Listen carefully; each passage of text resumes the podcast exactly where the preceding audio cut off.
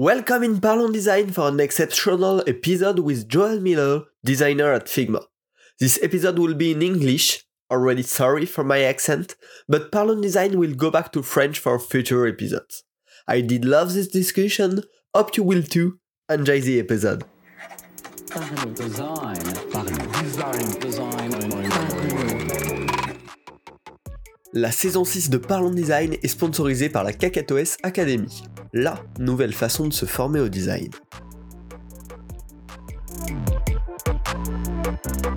Hello Joel, nice to meet you. Welcome in, in Parlons Design. Thank you. Thanks for having me. Good to see you as well. Yeah, it's the first episode of Parlons Design in English, um, but I am really, really happy to meet you. Can you introduce yourself? Who are you? What was your journey to, to product design? So, my name is Joel Miller. I'm a product designer at Figma, and I've been at Figma for about a year and a half or just over that. Um, I'm based in London and have been for the past six years. Um, and I actually didn't start in product product design. I worked as a graphic designer initially, and I studied graphic design at university for uh, three years in Leeds, um, which is like a small city in the north of, of the UK. Um, so yeah, I worked, studied doing branding, uh, graphic design, and then graduated from there and immediately wanted to, I wanted to actually work in Manchester, which is like another city in the UK and work in a design agency there. Um, I had this like dream of being like a graphic designer in this, this nice design agency, working with these cool companies and doing branding and things like that. And then when I graduated, I found that I tried to apply to all these different companies and I just didn't get any good responses from anyone. I think everyone who starts out in design has probably been there and knows how it feels. But yeah, a lot of rejection at the start. So I kind of took like reeled in my dreams and uh, expectations. And uh, I took like an internship at a really, really small agency in Preston, which is the city uh, in the north of England where I'm from and I had to work for free for a month, and I was just working on internal like company stuff. Um, but after a while, I started to work on some real like client projects, and eventually, I got my first like job in design as a graphic designer in a, a small agency. So it wasn't in Manchester where I wanted to be, but it was something. It was a job, so I was really happy. Um, so yeah, I worked there for about one year, and then I kind of got the itch to move to a bigger city. Um, luckily, one of my friends from university as well, he was in like a similar position. He was working in a small town at home, and we both decided to move to London to sort of like go for better opportunities. And also, most of our friends were there as well, so we were getting a bit lonely in the north. We wanted to move a bit further south. Um, so yeah, I took a job at a design agency called Mash. Um, that was also like doing graphic design, web design, um, branding uh, for small companies and things like that really had a good time there. Worked there for about a year and a half, and I learnt probably way more than I would ever learn in university there. To be honest, um, it was a really good experience, um, and I got a lot of like creative freedom and a lot of responsibility on the digital side of things. So I think this is really where I sort of started to get into like more UI design rather than just like traditional graphic design. Um, so a year and a half after working there, I wanted to move into tech because I felt like the opportunities were it's a bit more better paid. Um, also, I wanted to try working for just one brand instead of working for several different brands at the same time because it always felt like you couldn't really finish a project because of time constraints or because of money or something like that. So I moved to tech and I took a job at a company called Paddle, which is very similar to Stripe, but it's very specifically uh, so they're sort of like um, focused on doing payment infrastructure for software companies specifically and SaaS companies. So Stripe's kind of like for everyone. Um, Paddle's like very specific. So I worked there as a brand designer. I was the only one for about a year, and uh, I sort of like got to own the the brand side of that company, doing all the website and things like that. and it was mainly it was mainly focused on the website, really. So digital design and UI design. But I also got exposure to working with the product managers and the product designers in the company too. And I think this is where I really sort of like opened up my eyes to product and got a real interest and intrigue into wanting to learn more about that. So I, I remember I was always sort of like hanging out with the product managers or product designers, asking them loads of questions about design on products, about the company, you know, the strategy and things like that. I was asking them what they were reading and what they podcasts they were listening to and things like that. And I started to like kind of educate myself on this whilst I was working as a graphic designer or brand designer, I guess, in Paddle. And then eventually I wanted to transition over to product design because I felt like I'd done all I could do in branding and it wasn't really exciting me or challenging me anymore. And I wanted to take this new challenge of doing product design instead. So I thought about staying in Paddle and then I thought it's probably better to go to a different company and um, try and throw myself into a different environment. And so I applied for a couple of jobs and I ended up getting two offers. One was from a sort of like a bank kind of company, but they were looking for more of a uh, like a lead UI designer rather rather than like a product designer. So in that team, I would have worked with UX designers and I would have just focused on UI design mainly. And then also I got another offer from a company called Visly. And Visly was a very, very, very small startup. They were focusing on designer and developer collaboration. And I felt like that sounded way more interesting to me. Um, the first of all, like the challenge of being in a really small team and a completely brand new product that in a in a sort of like space that really interests me uh, felt more interesting than working for like a a like a bank tech company or fintech company, I guess. So I took the job at Visly and I sort of like learned as I went along. I spent a lot of time working really closely with the founders and the engineers, and we I did so many like quick iterations of of the product at an early stage, and they were sort of like building this design tool for developers. So I got a really, I, I guess that was like a, a, a quick experience of what it would be like to work at Figma because obviously that's working on a design tool as well. Um, yeah, so I was working on uh, this design tool for developers, and I remember spending lots of time sort of unpicking different products like Framer and Figma and really trying to understand how those work and the like canvas interactions and things like that and how they like structure the, the panels and the side and the controls and all this kind of stuff. Um, so I really enjoyed working at Visly and yeah, I did that for about a year and a half. Um, we built out like a, a, pretty good product, I think, and then it actually got a lot of a lot of attention uh, from Figma, and we ended up being acquired by Figma. And so myself, and the whole team at Visly, um, we all moved over to Figma, and yeah, we've been there ever since. So it's kind of been a bit of a roller coaster journey, going through like graphic design to branding design in a tech company, and then moving to product for a small startup. And now I'm at Figma. Um, but yeah, not the most traditional route, but it was a uh, definitely been a fun journey. Yeah, really looks like a, an amazing journey. Um, be, behind the school, it has really been your experiences that helps you to to grow and to develop new skills. So it's, it's great. Um, when when you you were acquired by Figma, how, how did you live this uh, this period? Uh, because it should have been a, a, lot of change in your um, habits of yeah. work, in in your teammates, in the size of the company. Uh, how, how did you live that?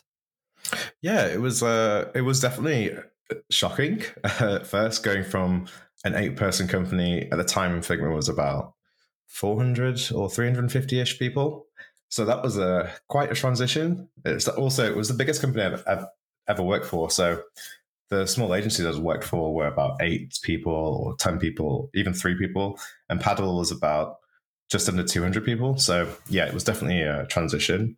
And also just starting at Figma, there's just so much like historical context that you need to catch up with, and um, like understanding how the editor works, understanding how the different teams work with each other, um, understanding just working with other designers as well, because that's something I hadn't really had a lot of experience with. I worked with another designer at Visly, and it was just sort of the two of us. Um, and now uh, moving to Figma, there were about 15 designers at the time. So figuring out how to best collaborate with all those designers as well, um, actually having a design manager as well. I've never had a design manager before who's actually got a design background. So that was also like a learning curve, like understanding how to work with them and get the best out of their knowledge too. Um, yeah, it was kind of the first couple of weeks were tough because it was just such a big change. But we worked really closely together on this. I think we were also the first team, the product first product team for Figma to have in Europe too. So there was a lot of work that we had to do to sort of make sure that the time zone difference was working well, make sure that meetings weren't going on too late.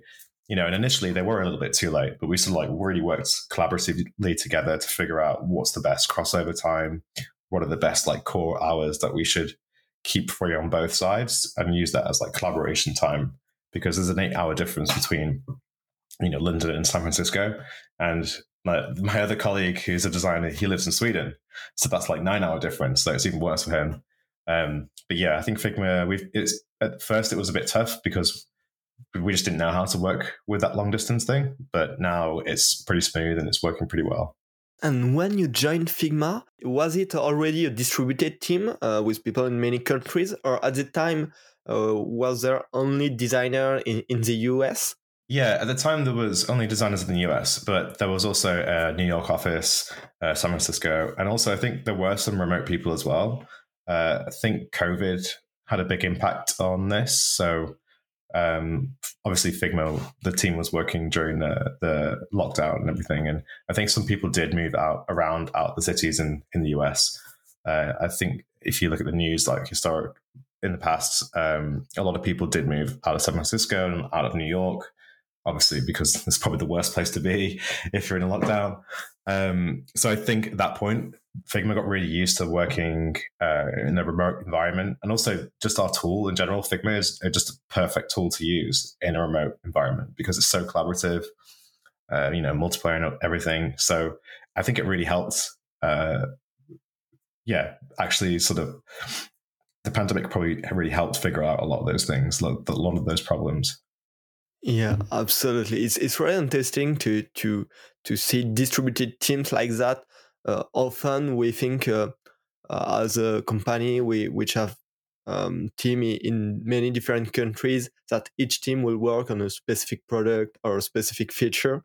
Here at Figma, you're, you're working, every one of you are working on the same product. You, you really work on Figma, uh, mainly on, on the new auto layout. What are the, the advantages of this way of work today? Yeah, I think if I take it in the context of Auto Layout, which is a project I worked on uh, with Oscar, who's in Sweden, and also with engineers who are in uh, all over the US, actually, the East Coast and the West Coast. Um, that was really interesting because, and it was actually quite a good project, I guess, for remote working because we got to design um, sort of like in in our time zone and like really spend a lot of time collaborating on the design, exploring different things. And then just as we'd like start to finish the day, the engineers would be up and then we ought to like present them their design work and we have a little discussion, and catch up about it for about half an hour to an hour. And then we'd finish our day and then the engineers would go off and like build all that stuff.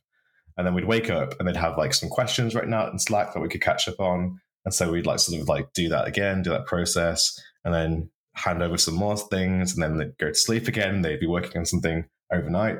And there were so many times when there were some like design edge cases that we hadn't thought of, and the engineers had just like come some solution and then prototyped it and then sent it over a video. And then in the morning, we got to like look at that, think about it, and talk through it. And actually, it was a really nice way of working because even though there is this separation between design and engineering, it was actually just a continuous, fluid way of working because there would just be so much progress. And we found that during the Auto Layout project that we it just worked super smoothly we were kind of like unsure how it would go in the beginning, but it was actually the most like one of the most smoothest projects I've ever worked on. We just had total uh, understanding of way of working, and it was super collaborative, but also just you had so much focus time too. It was really great.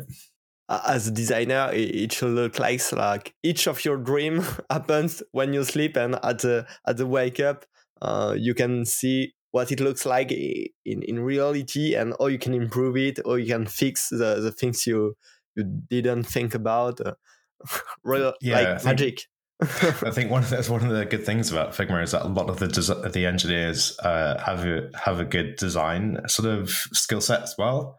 So they'll just come up with some designs or suggestions, um, like the icon in absolute positioning. When you enable that setting, and then the icon the icon has this like sort of different state where it has these like brackets around it. One of the engineers came up with that, like this design for how to represent that. And we woke up and like, this is a really good idea. Let's just do this. so it's like it was really nice to see how the engineers like coming into the design world a bit as well. And I think it's all because uh, of Figma. I think really that where they feel like they have the freedom to do that. Yeah, Great. And about uh, still about the distributed team, what is the worst part of of being of working in a distributed team? I, I think it's mainly the tools that we have uh, that are the worst part. They don't really, they're not really made for working in a distributed team. So I think the worst the worst part is probably Slack, to be quite honest. Um, I actually quite like being distributed. I don't think there's obviously there's some like disadvantages like you don't get to see people in person, um, but we do get to do a lot of offsites and go traveling quite a bit, which is also quite nice. Like I like to go traveling quite a lot, so you know, being able to go to San Francisco or New York or uh, even I was in even in Berlin recently or Sweden, just being able to do that once a quarter is really nice. Um, so I guess that disadvantage actually turns into an advantage for me. Um, but the worst part is probably the tools. I think Slack is a big problem. Um, when I go to when I start to finish my day, you know, everyone comes online on Slack. There's a lot of conversations happening, and it kind of feels like when you're waking up in the morning that you've been on holiday every day. You know, when you're catching up on all the missed messages, that's what it feels like every day. And we're only getting bigger and bigger and bigger, and so it's getting noisier and noisier and noisier. And I really think we need a better communication tool that uh, for distributed teams, so that it doesn't feel like you're always catching up. Um, but I guess in a sense, the US is going to have this problem too. As like Europe gets bigger too, you know, they're going to have to be catching up more. And yeah, I just don't think there's a thing that exists yet that can handle that, sort that problem. But that's definitely the worst part. Also, like trying to stay off your phone and like having Slack on my phone is a really bad idea. I should really probably delete it, but trying to like stay off it and you know actually just switch off from work can be a bit hard. Yeah, because at uh, at 11 p.m. you can receive a message from someone who is working at its normal uh, schedule, but yeah. for you uh, it's at, at bad bad hours. Yeah, exactly, exactly. And then you sort of like, then you start thinking about the problem, and you're like, oh, I've got this idea. Wait, maybe I'll just go to my laptop. And like, no, no, no, I have to stop. I can deal with this in the morning. And then sometimes you even forget because you've seen the notification and you just forget about it. So yeah, it does. Uh, yeah, it requires a lot of um, discipline from yourself. Yeah, we have a lot of great tools for synchronous, uh, real-time uh, discussion, but for this asynchronous way of work, it's way more difficult today uh, to, to find the, the right balance. Uh, yeah, exactly. Yeah. Yeah. And do you know if uh, Figma is growing really fast?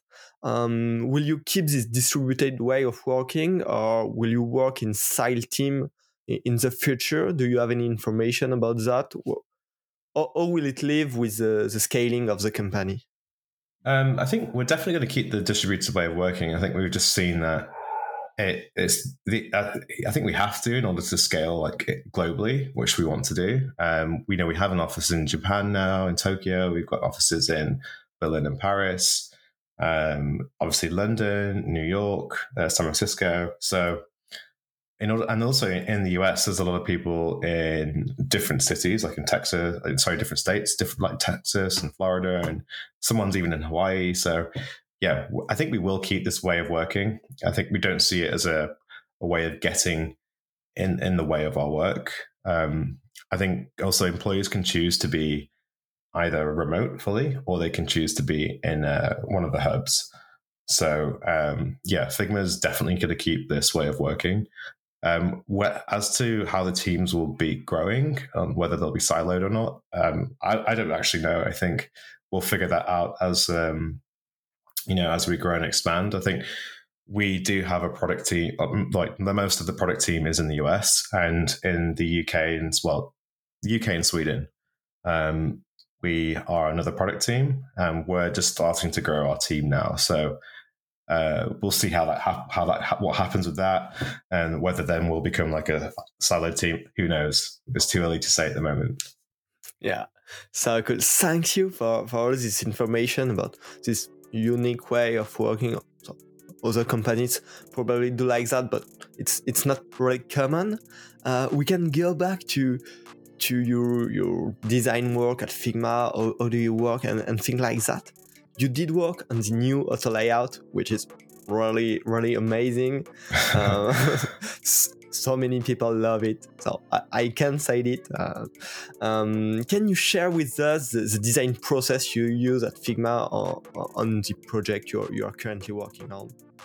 It's already the end of the first part of this discussion. Subscribe to the podcast on your favorite platform. The second part of this interview is coming next week, and Joel will tell us about the Figma design process as well as of some great tips to grow as a designer.